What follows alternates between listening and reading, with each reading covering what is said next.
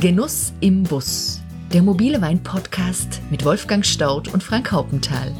Die beiden Weinliebhaber, der eine Profi, der andere Fan, treffen sich mit interessanten Typen der Weinszene und Persönlichkeiten, die den Wein ebenso lieben wie sie selbst.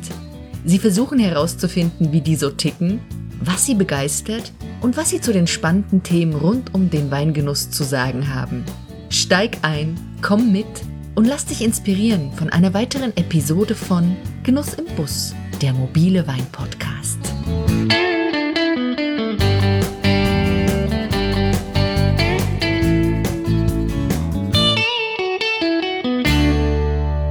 Hallo und einen wunderschönen guten Tag oder guten Morgen oder guten Abend, je nachdem, wann ihr diese Episode anhört. Macht's euch gemütlich und lauscht unserem heutigen Interview mit zwei jungen weinverrückten Männern, die mit großen Visionen durchs Leben marschieren. Um die Weber-Brüder zu treffen, sind wir noch einmal an der Saar unterwegs. Vom Domizil von Roman Nibotniczanski sind wir in Wiltingen nur ein paar Straßen weitergefahren und haben Stefan und Michael getroffen. Diesmal nicht in einem Herrenhaus, sondern in einer Garage. Die beiden zählen zu jener Generation junger Winzer, für die ihr Beruf ein durch und durch kreatives Handwerk ist. Akribische Weinbergspflege, kleine Mengenerträge und die späte Lese vollreifer Trauben gehören genauso dazu wie das kontrollierte Nichtstun im Keller. Sie gehen sogar noch einen Schritt weiter, indem sie ihren Weinen je nach Charakter und Temperament besondere Namen geben. Einklang, Diabas, Adonis, Aphrodite und Phönix.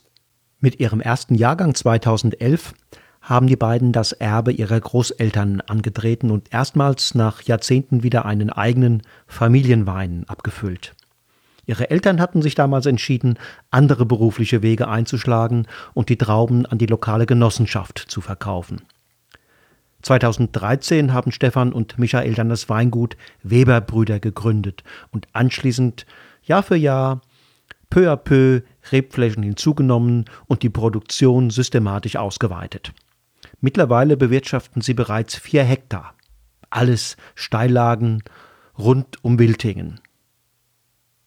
Zurzeit gehen beide noch einer Anstellung nach, aber ihr Ziel haben sie fest im Visier. Der Weinführer Gomio hat sie in ihrer aktuellen Ausgabe begeistert besprochen und ihre Leistungen gleich mit zwei Trauben gewürdigt. Im Interview mit Stefan und Michael wollen wir wissen, mit welcher Vision, mit welchen Hoffnungen, mit welchen Träumen und Zielen sie sich daran gemacht haben, quasi aus dem Nichts ein Weingut aufzubauen. Was treibt die beiden an, diesen Weg zu gehen und die extreme Doppelbelastung von Job und Weingutsaufbau zu meistern? Und wir wollen wissen, wie zufrieden sie mit dem bislang Erreichten sind und was sie sich für die nächsten Jahre noch so alles vorgenommen haben. Auf geht's! Liebe Weber-Brüder, Stefan und Michael, äh, freue mich, dass wir hier zusammensitzen. Ähm, spannendes Thema miteinander haben heute, nämlich das Thema Visionen. Äh, Visionen gibt es in vielerlei Hinsicht in unserem Leben. Private Visionen, was wollen wir aus unserem Leben machen? Äh, familiäre, berufliche Visionen, heute auch das Thema unternehmerische Visionen. Da werden wir gleich ganz konkret werden. Bevor das aber konkret wird, möchte ich Sie bitten, unseren Hörern und Hörerinnen einmal äh, nachvollziehbar zu schildern, wo wir uns gerade heute hier befinden. Ja, wir befinden uns in unserer Vision. Ähm, und zwar mittendrin tatsächlich. Ähm, wir sitzen hier gerade in unserem Kälterhaus in einem ja, alten Gemäuer, ähm, das irgendwann im, im 18. Jahrhundert gebaut wurde. Ähm, genaues wissen wir nicht. Ähm, ein Gebäude, was wir vor ein paar Jahren erworben haben und uns gerade ähm, ja, Stück für Stück kernsanieren. Mhm. Ja, die Hörer können es eigentlich ganz gut als Garagenweingut vorstellen. Es ist, äh, der Putz fehlt an den Wänden, es ist rustikal, es ist kalt, aber sehr authentisch. Ein paar Fässer stehen hier rum. Ein paar Fässer, die auch noch alle genau. gären. Ähm, genau, das ist gerade unser Hier und Jetzt. Meine Frau würde sagen, wildromantisch. Wildromantisch ist schön, ja. Ja, genau. würde Mona sich freuen. Genau. Ähm, Vision, Wolfgang hat es angeschnitten. Wir reden über unternehmerische Vision und äh, da wollen wir uns diesem Thema nicht akademisch nähern. Das ist langweilig, obwohl man sich da wunderbar mit auseinandersetzen kann. Ähm, Visionen werden oft definiert als eine Leitidee, als eine strahlende Leitidee, die in die Zukunft gerichtet ist, die ein Verfallsdatum hat, wenn die Realität schneller ist, als äh, äh, die Vision äh, abgesteckt hat. Eine Vision hat in der Regel ähm, stiftet Sinn, motiviert und äh, führt Handlungen zusammen, bringt Menschen zusammen und werd, die werden getrieben von so einem Thema. Es gibt aber auch äh, ziemlich äh, äh, böses Zitat von Helmut Schmidt im Wahlkampf von Willy Brandt 1980, äh, als man gefragt wurde, äh, ähm, was sind Ihre großen Visionen? Da hat der große Helmut dann flapsig gesagt, wer Visionen hat, sollte zum Arzt gehen. Und deshalb habe ich jetzt mal gerne eine Frage an, an Michael Weber, ob er äh, regelmäßig zum Arzt geht, äh, um sich von seinen Visionen zu befreien. Ja, ich gehe regelmäßig zum Arzt, aber nicht aufgrund der Vision. Ähm, ja, unsere Vision hat 2013 eigentlich begonnen. Es ist eigentlich, muss man noch ein bisschen weiter zurückblicken. Wir haben ja beide in Geisenheim studiert, was eigentlich sehr ungewöhnlich ist, weil wir beide letztendlich Quereinsteiger in den Weinbau sind. Und äh, wir haben einen Weinberg von, dem, äh, von den Großeltern bekommen. Und ähm, somit haben wir einfach gesagt, dadurch, dass wir aus dem Weinbau kommen, wir wollen das Beste aus diesem Weinberg rausholen. Weine, die für eine Region, für eine Lage und auch für einen Jahrgang stehen. Und so hat das Projekt einfach begonnen, dass wir wieder back to the roots wollten. Wir wollten letztendlich Tradition mit moderner Technik auch irgendwie kombinieren, aber dass wir so eigentlich unseren Weg finden. Können. Das sieht definitiv aus wie eine Vision, was Sie da gerade schildern. Ähm, was waren Sie damals für Menschen? Was waren Sie für Typen? Würden Sie sich vielleicht mal gegenseitig beschreiben und dabei an, die, an das Jahr 2013 denken? Dann fange ich mal mit Michi an. Ähm, Michi war äh, Weltenbummler äh, zu der Zeit. Ähm, also überall zu Hause und nirgendwo. Ähm, ja, mein bester Freund äh, tatsächlich, obwohl Bruder. Ähm, und, obwohl ist ähm, gut, genau. Ja, also ein Mensch, der das Leben genossen hat, der ähm, mega offen allem gegenüber ist, ähm, ja, ein Stück weit Menschenfänger, auch immer noch ist. Also sowas verliert man nicht. Und ähm, eigentlich der perfekte Partner für so, ein, für so ein Projekt zu machen. Der dieselben Ideen hat. Das ist nach wie vor auch, auch heute, denke ich, unser Vorteil. Ähm, ganz häufig, wenn man mit, ähm, also das Thema Brüder und Weingut gibt es ja häufig, ähm, aber wir müssen uns nicht aufteilen. Ne? Also ganz häufig gibt es das Phänomen, der eine kümmert sich um den mhm. Außenbetrieb, der andere um den Keller und das ist bei uns eben nicht das, das Thema, sondern es ist wirklich ein gemeinsames Entscheiden, ein gemeinsames Arbeiten und äh, das oftmals wortlos. Das ist eigentlich ähm, schön. Also, oh. mhm. Es gibt wenig Menschen, mit denen man schweig gut schweigen kann und mit Michi kann ich das. Stefan war damals ähm, in 2013 äh, ist er hat grad, hatte die Uni beendet, hatte seinen ersten Job in Luxemburg begonnen, hat ja war noch in damals fe festen Händen Beziehungen, die gerade auch äh, auseinandergingen. Ähm, Typ Kumpel, mit dem man alles teilen konnte, der für alles offen war. Wir haben wie gesagt, wir sind zusammen aufgewachsen, wir sind ein Jahr auseinander, wie Pech und Schwefel, wir haben schon unser ganzes Leben die gleichen Freunde und äh, gleichen Interessen und von daher war das eigentlich äh, ja, das beste Match für ein solches Projekt. Wie verliefen die, die Gespräche, die Diskussionen, die Debatten untereinander? Äh, gründen wir so ein Weingut und wenn ja, wie werden wir es nennen? Mhm. Das ist schwierig so zu sagen, weil es gab nicht den Termin, wir setzen uns jetzt zusammen und reden darüber. Das ist äh, abends in der Kneipe passiert, das ist ähm, jetzt nicht, dass man es auf dem Bierdeckel festgehalten hätte, aber das ist natürlich in Situationen entstanden. Es ist gewachsen und ähm, es war einfach so, es gab einen Weinberg von den Großeltern, wie gesagt, also ein Bezug zum Weinbau war natürlich da ja. und wir hatten ähm, super Glück mit unseren Jobs, in denen wir auch nach wie vor happy sind. Ähm, aber es, man, man, muss natürlich mit einem Betrieb immer auch einen Kompromiss eingehen. Also es ist, können kaum 100% ihrer Handschrift ähm, für jemand anderes geben, weil der natürlich auch eine, eine, eine, Intention hinter seinem Handeln hat. Und ähm, das war eigentlich so dieses Kompromisslos. Ja? Wir machen, wir wissen voneinander, dass wir beide da gleich ticken, dass wir dieselben Vorstellungen haben. Und dann lass uns 100% das machen, wofür wir stehen. Und es gab mal in den, ich glaube, es war in den 90ern so ein äh, Werbespruch von Klaus Hipp und dafür stehe ich mit meinem Namen. Ähm, mhm. Das verbildlicht mhm. das Ganze für mich eigentlich sehr schön, ähm, weil man wirklich seinen Namen auf die Flasche schreibt. Ja? Also wofür möchte ich stehen? Was will ich damit aussagen? Und ähm, da ist Weinbau natürlich ähnlich wie bei einem Musiker oder bei einem Koch natürlich auch Selbstverwirklichung. Ne? Auch wenn wir uns so weit wie möglich versuchen zurückzunehmen vom, vom Weinstil her, aber das treibt dann natürlich schon schon. Waren Sie da ein bisschen aufgeregt auch, als, ja, als Sie das, die Pläne hatten? Ich kann mir das vorstellen, das muss doch ein... Ja. Wir waren natürlich sehr, sehr aufgeregt, weil wir einfach ähm, äh, auf einmal äh, diesen ganzen Weinbau, den wir familiär kannten, komplett anders betrachtet haben, weil wir einfach wussten, was wollen wir, oder besser gesagt, wir wussten es auch erstmal nicht, was aus diesem Weinberg raus entstand, weil ähm, die, dieser Weinberg wurde 1960 gepflanzt und die, der erste Ertrag wurde damals schon an die, äh, an die Genossenschaft verkauft. Und daher wussten wir gar nicht, was bietet uns eigentlich dieser Weinberg als Grundlage. Und aber nichtsdestotrotz haben wir natürlich alles gemacht, um qualitative Maßnahmen und wir haben an allem rumgesponnen, wie wir es was wir haben wollen. Und ähm, ja, da sind wir schon ein bisschen äh, ja, auf alles eingegangen und äh, nervös auf jeden Fall auch, ähm, weil man weiß ja nicht, was passiert. Wir haben uns dann letztendlich auch entschieden, äh, mit diesem Kauf unseres Traktors, dass wir das doch irgendwo auch erweitern, um einen weiteren Weinberg.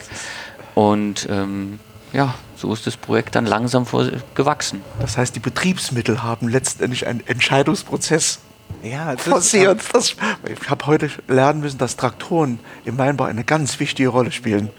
Genau. Ja, le leider ja. ja.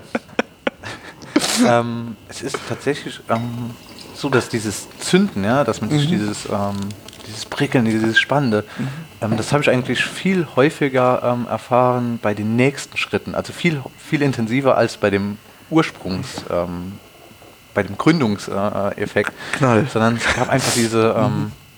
okay, jetzt äh, der Wein wurde angenommen, äh, es gab tolle Bewertungen, äh, es, es, gibt eine Berechtigung für das, was wir machen.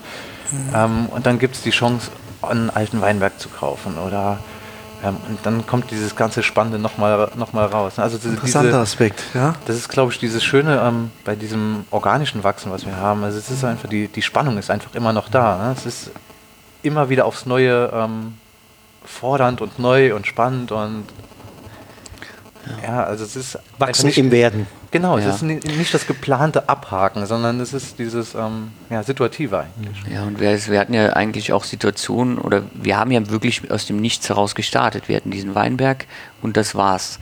Ähm, und dann mit dem zweiten Weinberg, dritten Weinberg, wir hatten am Anfang, der erste Jahr, wurde mal noch, wurde noch woanders gepresst. Dann haben wir uns eine Presse bekommen besorgt, dann haben wir uns peu à peu mal Tanks gekauft und dass wir auch letztendlich alles so nach und nach aufgebaut haben, was man auch dann irgendwann benötigt, wenn man eine gewisse Fläche bewirtschaftet. Und das war, ist natürlich auch ein Prozess. Ich finde das hochspannend, also was gerade so beschrieben wird. Also es gibt ja äh, zwei Richtungen, wo man glaubt, äh, ähm, dass Spannung erzeugt wird. Einmal, wie man vorstellt, äh, da gibt es große Entscheidungen und das gibt so viel Energie und dann arbeite ich ab. Oder wie Sie es jetzt schildern, das ist genau die andere Richtung. Der Urknall war eigentlich gar nicht so faszinierend, ja. aber das, was entsteht dann auch auf Reise, wie das letztendlich Fahrt aufnimmt, ja. dass das auf einmal trägt. Und äh, ich glaube nicht, dass Sie nichts hatten am Anfang. Sie hatten nämlich eine gemeinsame Idee. Genau, ja. ja, ja. Und das, das ist, ist unbezahlbar. Das wenn ich das jetzt mal so loswerden darf. Halt, ja. bezogen, ja. Ich weiß das schon. Ich wollte das nur noch mal klarstellen. Da ja. haben sie eine Menge, was, was sie haben. Hm? Und dann kam ja die Entscheidung, das Ding, was die zwei Brüder nun initiiert hatten, mhm. dem Weingut einen Namen zu geben. Und dann kam der Name Weberbrüder. Sie haben ja zu Recht gesagt, es gibt schon den einen oder anderen Bruder oder Geschwister, die ein Weingut betreiben, aber ich kenne keinen, der das so explizit auch sagt. Weber Brüder ist der Name des Weingutes. Das heißt also, Sie haben sozusagen da auch schon ein Markenzeichen äh, äh, gesetzt. Die Frage, die, die sich da erstens anschließt, gab es da Kontroversen? War das klar, dass das so heißen wird? Und sind Sie sich auch über die Folgen klar? Also, entstanden ist das Ganze, ähm, wir haben das Gebäude hier gekauft. Ähm, wie gesagt, 100.000 Mal im Leben dran vorbeigefahren. Das hat uns nie mhm. interessiert. Ähm, auf einmal haben wir einen Keller gebraucht. Das, das Haus hier hat zehn Jahre leer gestanden. Ähm, wir wussten, dass da vor 50 Jahren mal ein Mini-Weingut drin war. Ähm, folglich gibt es ein Kältehaus, es gibt einen Gewölbekeller. Ähm, wir haben den Makler mal angerufen, eigentlich mit der Intention, vielleicht können wir das für ein, zwei Jahre mieten, ne? also den Keller mieten. Ähm, sind in das Gebäude reingegangen, haben uns drin, wir haben uns rein verliebt, muss man ganz, ganz klar sagen. Überwiegend ins Gewölbe. Lieb, Liebe auf den ersten Blick. Äh, ja, das Elend sieht man erst, wenn das Mädchen nackt ist. Aber ähm, Gilt für beide Geschlechter. Ne? genau, wir haben das Haus dann erworben und an dem Tag, als wir vom Notar zurückkamen, äh, sind wir zwei nach, nach Trier eintrinken gegangen.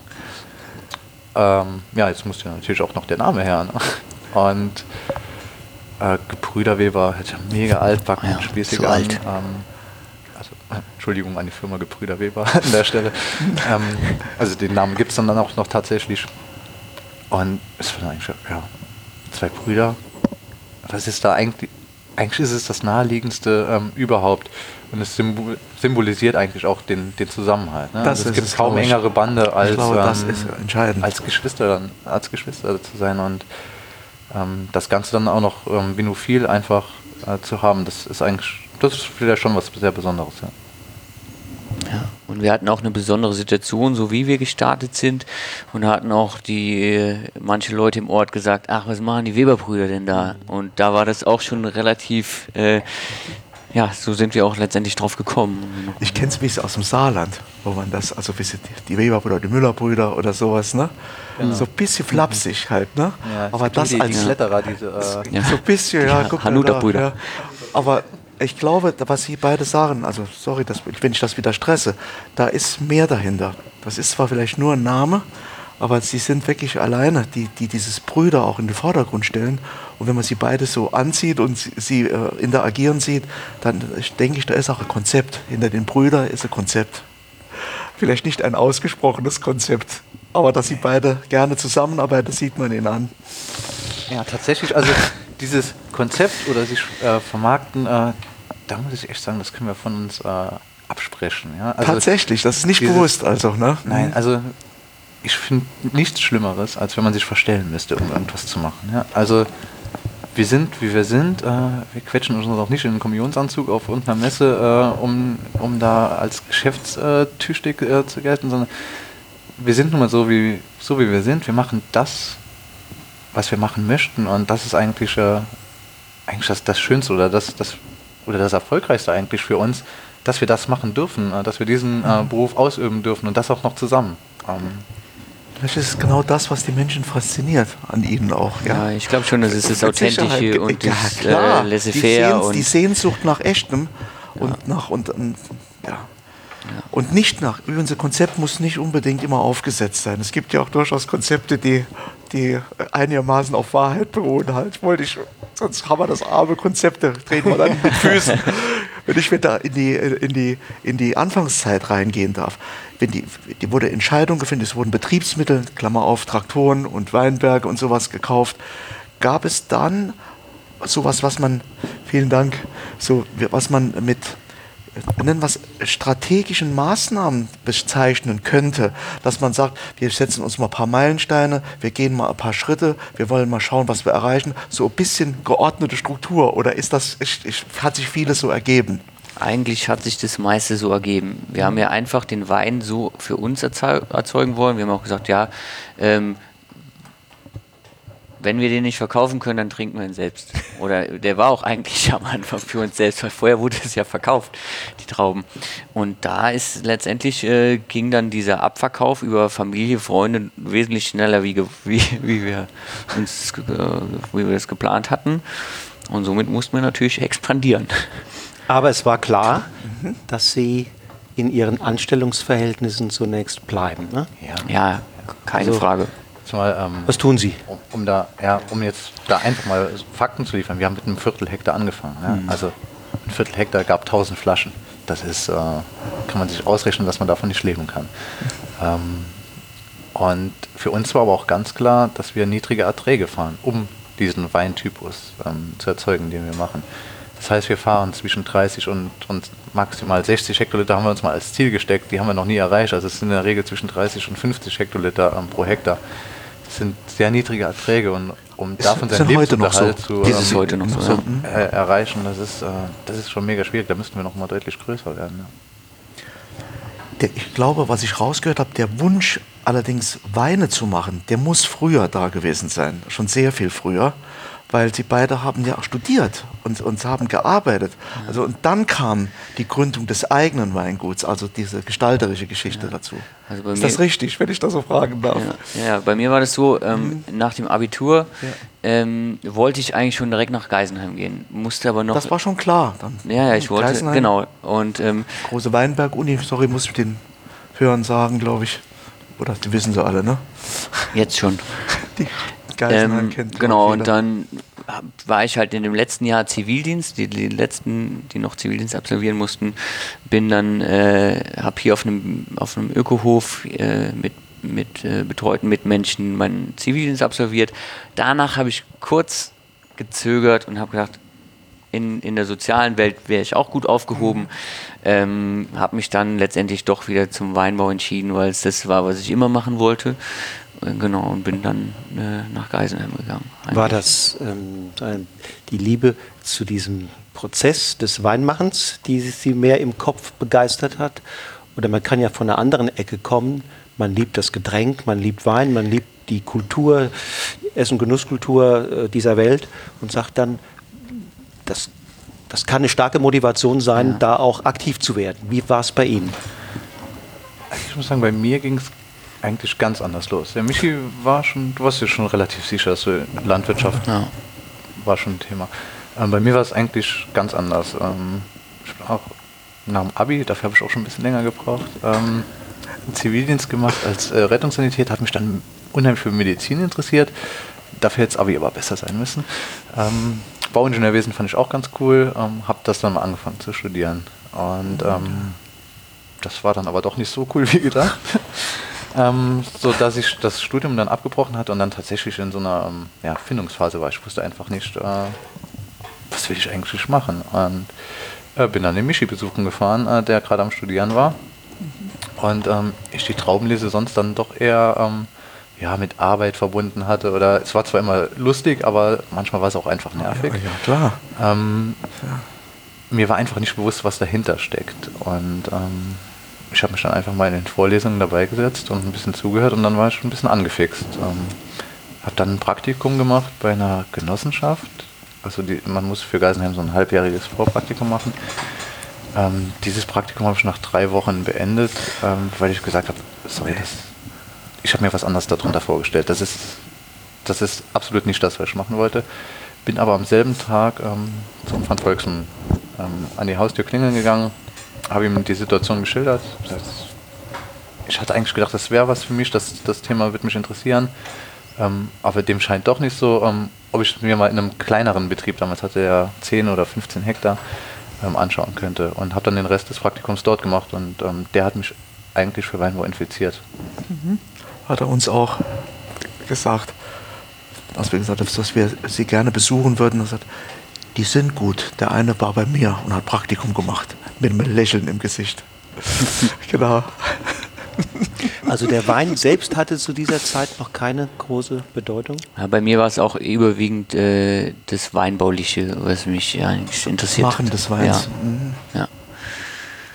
Genau, und so einfach, äh, es ist einfach ein traumhafter Beruf, wenn man einfach jetzt mal ähm, reflektiert, was man doch alles für Fachbereiche abdeckt mit dem Weinbau. Man, äh, man arbeitet auf der einen Seite draußen in der Natur, es ist sehr meditativ im Weinberg. Man äh, letztlich äh, macht man Kunst, eine Handschrift. Ähm, wenn man Lust hat auf Menschen, dann kann man wunderbare Veranstaltungen äh, leiten, daran teilnehmen, zur Verkostung gehen.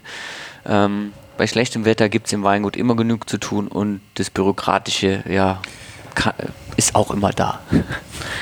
Das ist doch Management von oben bis unten, alles alles muss man da machen.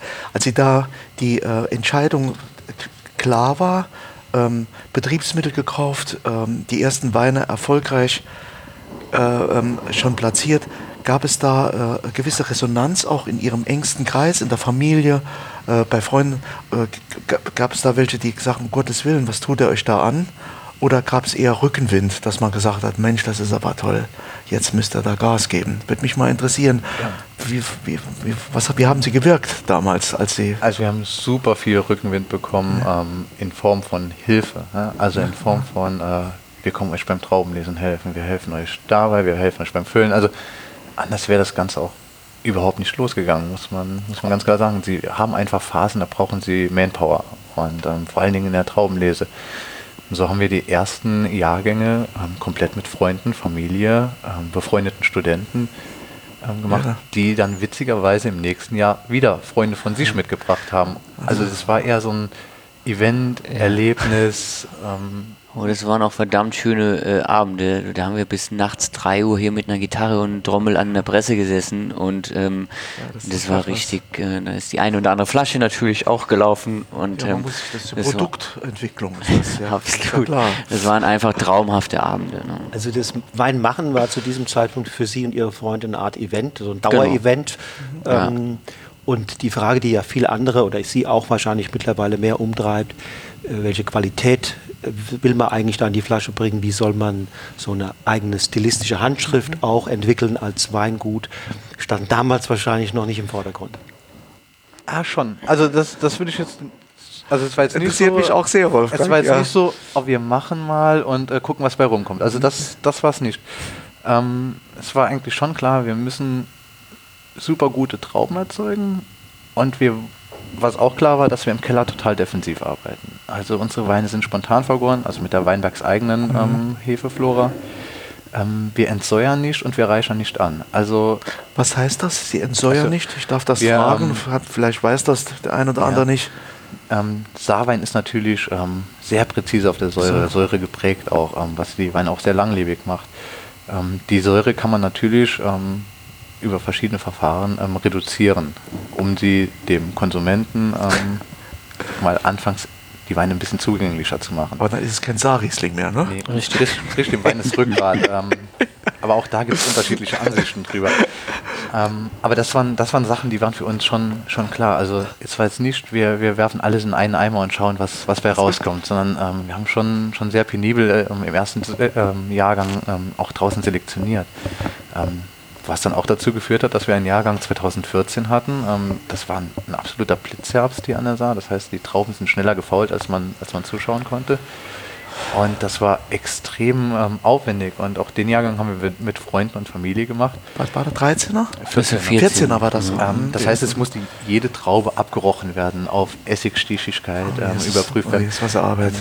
Da war, sind wir an einen Punkt geraten, ähm, wo es den Freunden dann auf einmal angefangen hat, nicht mehr so viel Spaß zu machen, Ja, weil es eben nicht mehr so Larifari ähm, war, weil, weil alles äh, gut gelaufen ist, sondern es war ein mega komplizierter Jahrgang und trotzdem haben sie alle mitgezogen. Wir haben dann nachts noch hier gesessen, die Trauben nochmal nachselektioniert und Oh ja. ähm, das Ganze war immer noch mit Spaß und ähm, wenn man dann noch einen dabei hat, der Gitarre spielen kann oder äh, sich in die Ecke setzt und die anderen bespaßt, ähm, dann hat das Ganze auch wieder Atmosphäre gekriegt. Aber das war natürlich auch so ein, so ein Prozess, der uns gezeigt hat, man diese, diese Freundschaftsdienste, irg irgendwann ist das auch dann ausgeschöpft.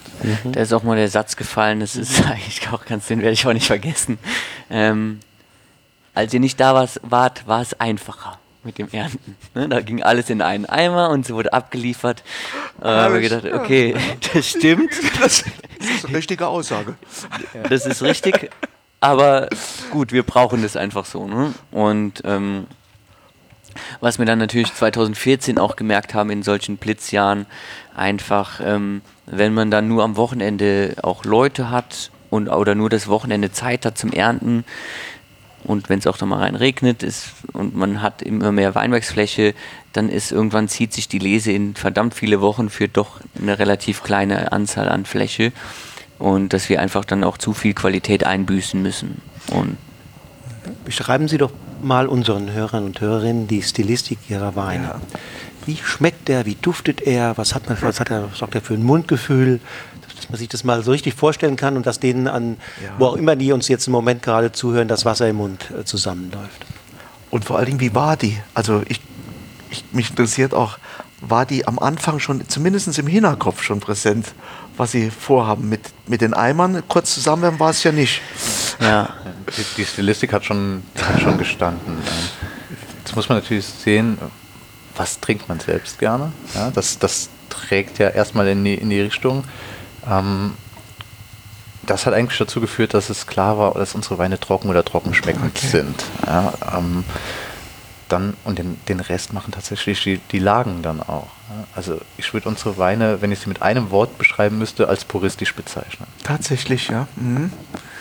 Ja nicht gemacht, nicht designt. Ja, wir haben am Anfang halt, haben wir schon auch ein bisschen gewackelt. Wir sind zu trocken an die Geschichte rangegangen. Ähm, klar, wir hatten natürlich nicht die Erfahrung, was welche, welches Potenzial bringt ein Weinberg mit sich, weil das lernt man ja über Jahre erst. Wahrscheinlich nach 10, 15 Jahren kennt man seine Lagen in- und auswendig, wie die in welchen Jahren äh, auch reagieren oder wie das Endprodukt nachher schmeckt. Und somit haben wir natürlich, äh, waren wir auch in der Testphase. Und auf jeden Fall im trockenschmeckenden Bereich. Ja, und ich denke, jetzt sind wir eigentlich in einem ganz guten ähm, Bereich von unseren restsüßen zu feinfruchtigen Weinen, die säurebetont straight auf der Säure sind, filigran, niedrigem ähm, im Alkoholgehalt, ähm, verspielt mineralisch. Das heißt aber, ursprünglich war schon mal die Idee, nur trockene zu machen oder schon zu öffnen auch in Richtung also restsüß, feinherb, tralala. Unser, unser erster ähm, wirklich, ähm, offizieller Jahrgang war 2013 ein Jahr, was ähm, nicht unbedingt das als allerreifestes äh, in die also Geschichte des Saarweins eingeht. Ähm, da sind wir anfangs ähm, vielleicht schon ein klein bisschen über das Ziel hinausgeschossen. Also da gab es einfach Weine, die mit sehr wenig Restzucker und mit sehr viel Säure abgefüllt wurden. Ähm, sodass der Füller auch äh, schon gefragt hat, seid ihr euch sicher, dass wir das erfüllen? ähm, wir, wir waren uns sicher das, waren, ich gleich was sagen. das waren aber natürlich auch Weine, ja. ähm, die jetzt im ersten Jahr nicht unbedingt so zugänglich ähm, sind. Ne? Das sind aber Weine, ähm, die wir jetzt gerade in die Gastronomie verkauft haben und wir wären froh, wir hätten noch ein ja. oder zwei Jahrgänge ja. 2013 in der Hinterhand. Ähm, das, ist, das zeigt nämlich genau das, eigentlich das Ziel, was wir auch hatten, dass wir Weine erzeugen, die langlebig sind, ja? die in zehn Jahren noch Spaß machen. Ähm, gerade Riesling wird so so viel zu früh getrunken. Riesling macht in der Regel erst nach zwei, drei Jahren Spaß, ja. wenn er entsprechend ausgebaut wird. Und da sind wir jetzt heute total happy, ähm, dass wir die Entscheidung so gemacht, getroffen hatten 2013 und uns nicht verbogen haben und nicht kommerziell angegangen sind. Ja, das heißt, man kann die Stilistik eines Weines einen Tick manipulieren. Man kann, man kann mit dem Ausgangsmaterial, was man erntet, verschiedene Richtungen einschlagen. Ist das richtig? Ja. ja. Ja. Wir sind einfach, wir, wir gehen halt, wir haben diese Spontanvergärung, wir wollen den Jahrgang schmeckbar haben.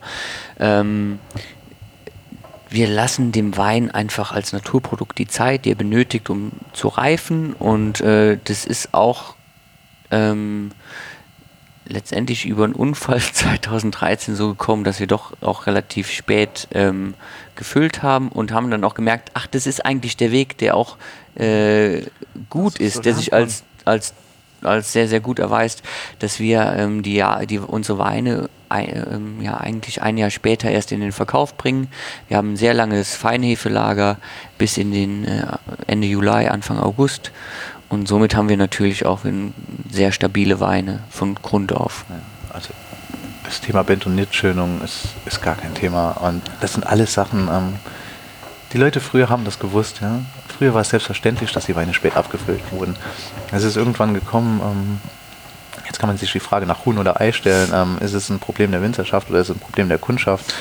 Ähm, aber wenn man sich ähm, Deutschland anschaut, wir haben einen extrem hohen Anteil an Singlehaushalten die in der Regel in Wohnungen leben, äh, wenn Keller vorhanden, dann meist mhm. ungeeignet, um Wein drin zu lagern. Viel zu warm. Es kauft auch keiner, es bindet keiner mehr das Kapital, ähm, ja. sich einen Weinkeller anzulegen oder die wenigsten. Keller zu groß ähm, und zu warm. Das sind natürlich alles Punkte, über die man, über die man sich auch Gedanken macht und äh, trotzdem schwimmen wir da irgendwo so ein bisschen ähm, gegen den Strom. Ich darf noch eine kleine Anekdote loswerden als Fan. Ich, also ich habe ganz früh einen Einklang von Ihnen gekriegt. Ich muss zugeben, als ich das erste Mal aufgemacht habe, das war äh, Hardcore, also diese Säure, diese Wucht, da hatten wir, gerade ich Gott sei Dank, ein paar Flächen dann einfach zugemacht und wieder auf die Seite gelegt. Und als wir uns vorbereitet hatten, hatten wir beide einen Einklang. Ich bin, ich bin nicht sicher, ob es 13 oder 14 war. Ja, es muss 14 war der Muss- erste Einklang. War der erste Einklang, war es 14. Und der ist jetzt wunderbar. Ja. Und das, das sind für mich äh, neu, vielleicht ist für Sie das ganz normal, dass ein trockener Wein sich auch äh, mit, mit der Zeit so verändert. Ich kannte das bei den Restsüßen, dass die immer schöner werden und, und auf einmal so einbalanciert. Aber bei den trockenen wusste ich das nicht. Ist das normal? Ja, das, das ist normal. Wenn man halt niedrigen Ertrag hat, eine hohe, hohe Konzentration, äh, die Säure natürlich, die das Rückgrat bildet, ähm, der Wein wird halt mit der Zeit weicher, der wird in der Aromatik äh, reifer. Ähm, ja, und eigentlich äh, ja, sehr zugänglich und auch als super er Essenspartner. genauso alt wie die Restsüßen, wenn man sie, wenn man sie liegen lässt, die trockenen? Wir, haben, wir sind hier ein bisschen gesegnet an der Bar, muss man dazu sagen. Ne? Also wir haben natürlich ähm, pH-Werte, von denen andere Regionen träumen können. Ähm, wir haben eine Säure, die zwar natürlich hoch ist, aber dennoch eigentlich in einem moderaten ähm, Bereich. Aber wir haben pH-Werte, also dass man einfach kerngesundes Traubenmaterial mit einem pH-Wert von 3,0 beispielsweise ernten kann. Das findet man in wenig Regionen. Das ist natürlich, das macht das Ganze mikrobiologisch total stabil. Und pH-Wert äh, ist ein Indikator, dass, äh, dass keine Oxidation kommt? Oder sorry, Nein, wenn ich, haben, was ähm, ist, was misst der pH-Wert?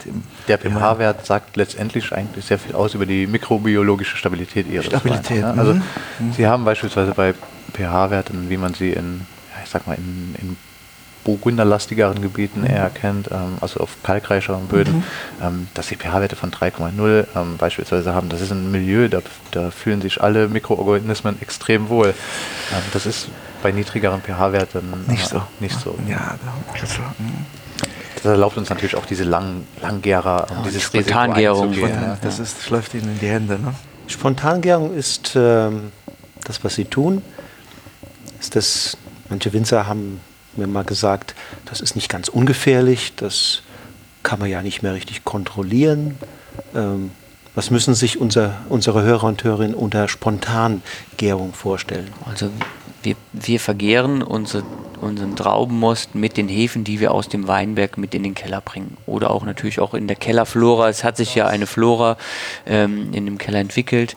Ähm, und damit vergären wir unsere Moste. Wir setzen keine Reinzuchthäfen zu, Hefen, die ähm, gezüchtet wurden oder ausselektioniert wurden mit einem gewissen Aromapotenzial ähm, weil wir einfach ja unseren Berg, unseren Hang, unsere Lage, das Mikro-Mesoklima sprechen lassen müssen. Also Sie Wollen. glauben daran, dass dann Ihre Weine authentischer werden oder was ist der Grund? Die Weine werden vielschichtiger. Also man kann es sich eigentlich relativ einfach vorstellen. Sie haben tausende unterschiedlicher Stämme ähm, Hefen überall in der, überall in der Natur. Ähm, erstmal fangen sehr viele gleichzeitig an, Arbeit zu verrichten. Ähm, die wenigsten dieser wilden Hefen sind al alkoholtolerant. Das heißt, in einem Milieu um 4, 5 Volumenprozent sterben die meisten Stämme ähm, auch ab. Das heißt, sie haben nachher einen Stamm, der die, die Gärung vollendet. Ähm, aber die anderen Stämme, die gearbeitet haben, hinterlassen natürlich Spuren. Und das macht so einen Wein einfach ja, vielschichtiger, mehrdimensionaler und ähm, ja, komplexer auch. Aber wie wenn so ein Wein dann irgendwann in der Gärung stecken bleibt und will nicht mehr, da könnte man doch, äh, sorry, wenn ich Chemie habe ja auch mal Leistungskurs gehabt, dann ein paar Hefen rein und da geht es wieder weiter. Und da kriegen sie einen trockenen Wein. wäre, wäre eine Möglichkeit, ja. Aber was, das macht man nicht, sondern weil das dann haben wir bis, heu äh, bis heute toi toi toi noch nicht machen müssen. Ähm, sind da ganz dankbar ähm, gewesen, auch für einen Tipp von einem ganz alten Kellermeister.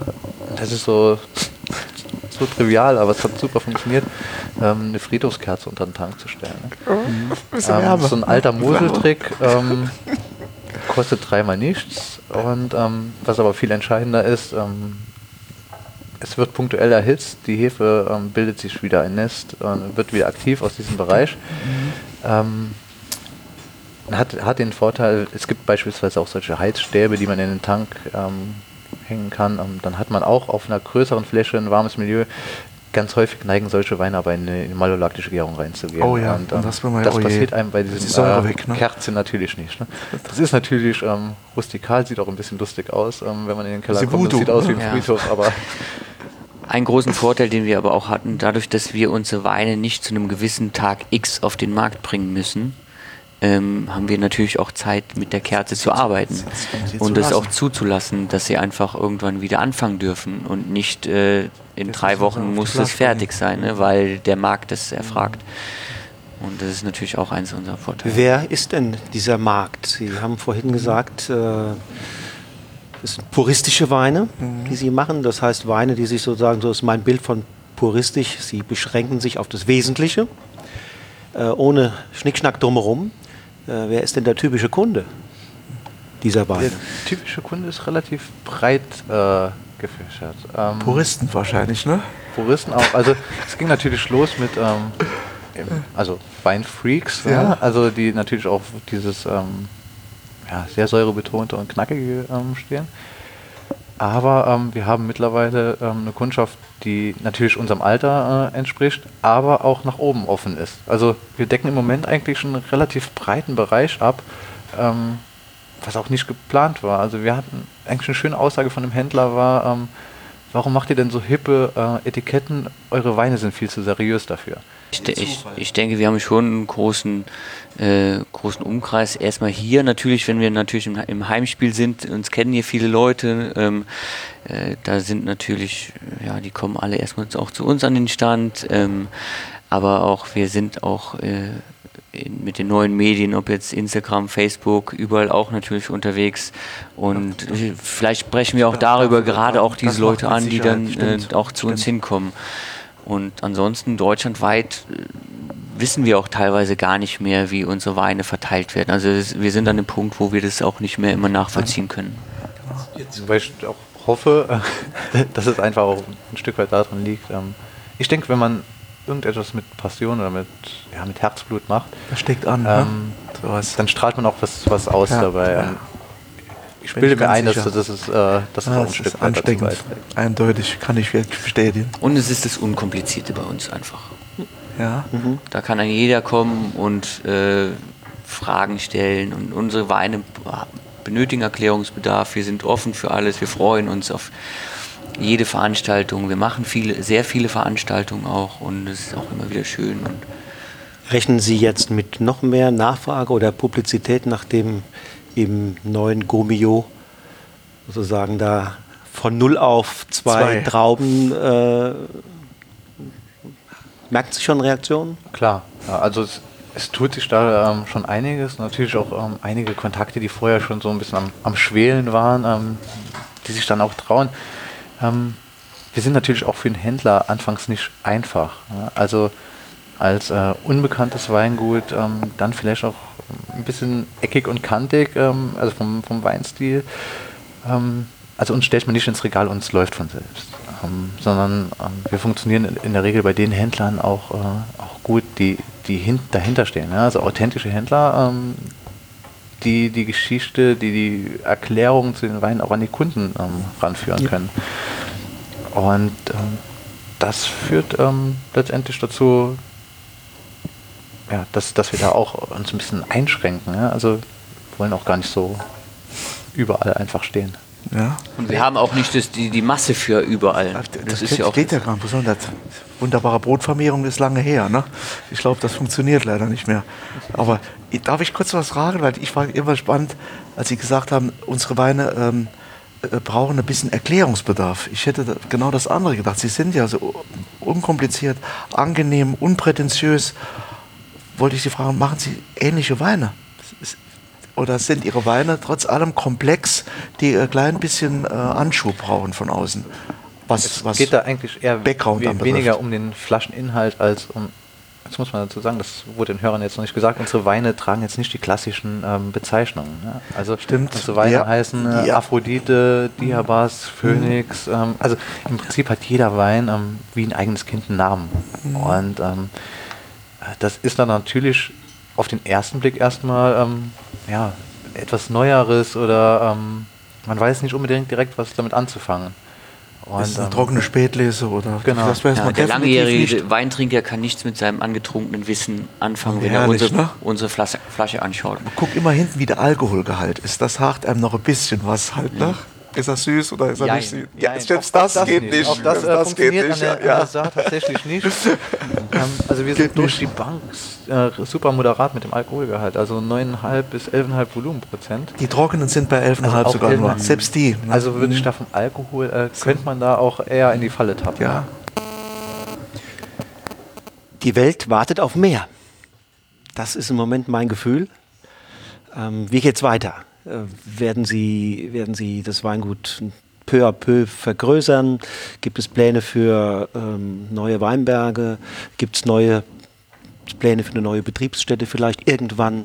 Wie, wie schauen Sie in die Zukunft? Also es wird jetzt so sein, unsere Be Betriebsstätte hier, ähm, wir haben einen fertigen Plan, wir haben eine Baugenehmigung, das wird jetzt irgendwann angegangen, ähm, dass wir hier ähm, eigentlich alles so herrichten, wie eigentlich das Weingut auf unsere Produktionsgröße auch zuschneidern werden. Ähm, für nächstes Jahr haben wir nochmal weitere Weinberge ähm, zugepachtet und wir sind jetzt bei dann wir sind bei vier Hektar würde uns jetzt nichts bringen, von jetzt auf gleich ähm, irrsinnig zu wachsen, um dann irgendwo seine Linie zu verlieren, sondern ähm, einfach dieses Miteinander wachsen. Also ähnlich ist bei uns diese, diese Bio, auch wenn man es eigentlich gar nicht so nennen darf, weil wir nicht offiziell zertifiziert sind, ähm, Schiene gewachsen. Ja? Also wir haben auch angefangen, ähm, naturnah zu arbeiten. Was heißt das, Herr Weber? Naturnah? Naturnah heißt, ähm, wir haben von vornherein auf Herbizide verzichtet. Nee, gar nichts, Ähm, mhm. Wir haben Pflanzenschutz ja, nach guter fachlicher Praxis, also so, so Wie viel wie früher. nötig, so wenig wie möglich ähm, durchgeführt.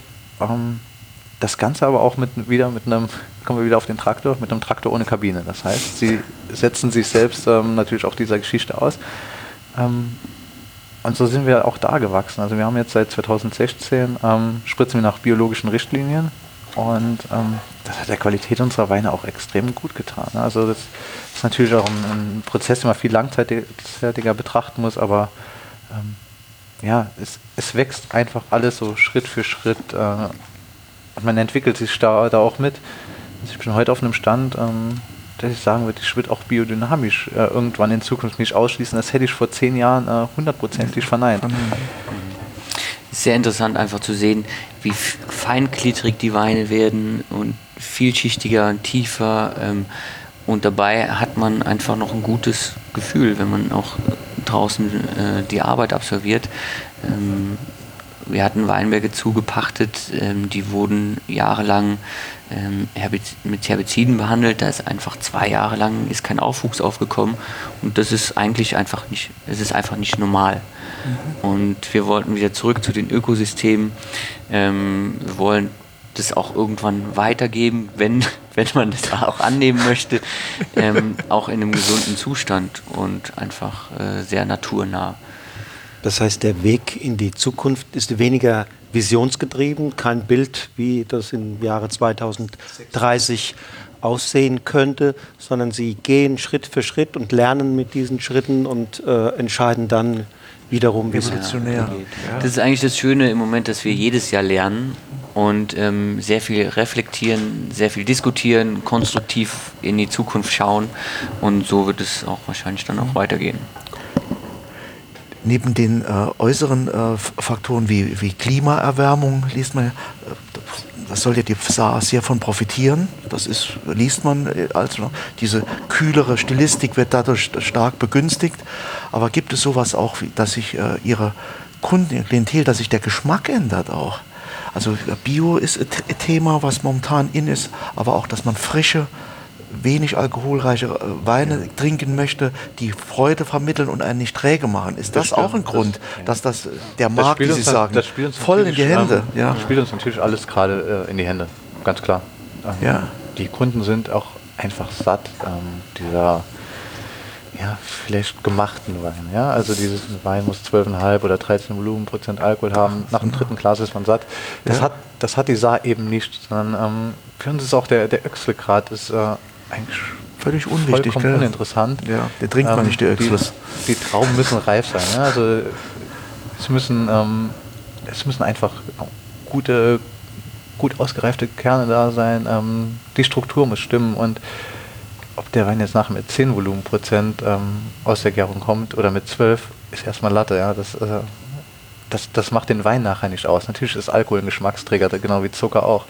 Aber der Wein braucht es nicht. Also man braucht keine Muskeln draufzupacken, wenn, äh, wenn der Typ auch äh, ein athletischer Dauerläufer ist. Ja. Sind Sie schon nah dran an so einem Ideal, was Sie beide mit Sicherheit mit sich tragen, wie ein Wein schmecken soll? Sind, kommen Sie da schon relativ nah dran oder ist da noch Luft nach oben? Hoffentlich nicht. Ich glaube, die. Oder willst du? Ich glaube, die, die Gefahr. Ähm, nein. Das, ich glaube, das Streben ist natürlich, den perfekten Wein zu machen. Ja, also muss man zuerst mal wissen, was das ist. Ne? Ja. Ich hoffe, dass wir es niemals schaffen. Also, ja. das, das, hält natürlich diese Neugier aufrecht oder dieses um, Weitermachen. Um, Eins ist ja auch noch ganz wichtig. Ich meine, man kann zwar seinen Teil dazu beitragen, aber letztendlich sind wir doch sehr naturabhängig. Ja. Und äh, man muss jedes Jahr, werden die Karten neu gemischt. Es ist jedes Jahr ein Pokerspiel, in das man neu einsteigt. Und ja, man muss mit den Gegebenheiten leben und arbeiten. Wein machen ist ein Abenteuer. Absolut. Wein trinken ist mitunter auch ein Abenteuer. Ja, man ist mitunter sehr überrascht, was einem im Glas begegnet. Liebe Weberbrüder, ähm, ich sage herzlichen Dank, dass Sie uns auf eine wunderbare Weise an diesem Abenteuer Wein haben teilhaben lassen, denn Ihr Weg ist tatsächlich, glaube ich, ein Abenteuer und ich vermute, das geht noch ein paar Jahre so weiter. Meine letzte Frage heute Abend wäre, welchen Wein trinken wir jetzt zusammen? Ja, wir trinken jetzt noch einen äh, 2015er Adonis. Das ist ein Riesling aus dem Wildinger Rosenberg. Das ist unser, unser trockener Wein. Ähm, genau, unser maskuliner Gegenspieler zur femininen Aphrodite. Wow, da bin Klasse, ich vielen Dank, da freue ich mich. Ja, vielen Dank, vielen Dank für Ihre Zeit. Danke gern. Das war eine weitere Episode von Genuss im Bus, dem mobilen Wein-Podcast mit Wolfgang Staudt und Frank Hauptenthal. Informationen rund um das Thema Wein und Termine für Seminare und Tastings findest du unter wolfgangstaudt.com.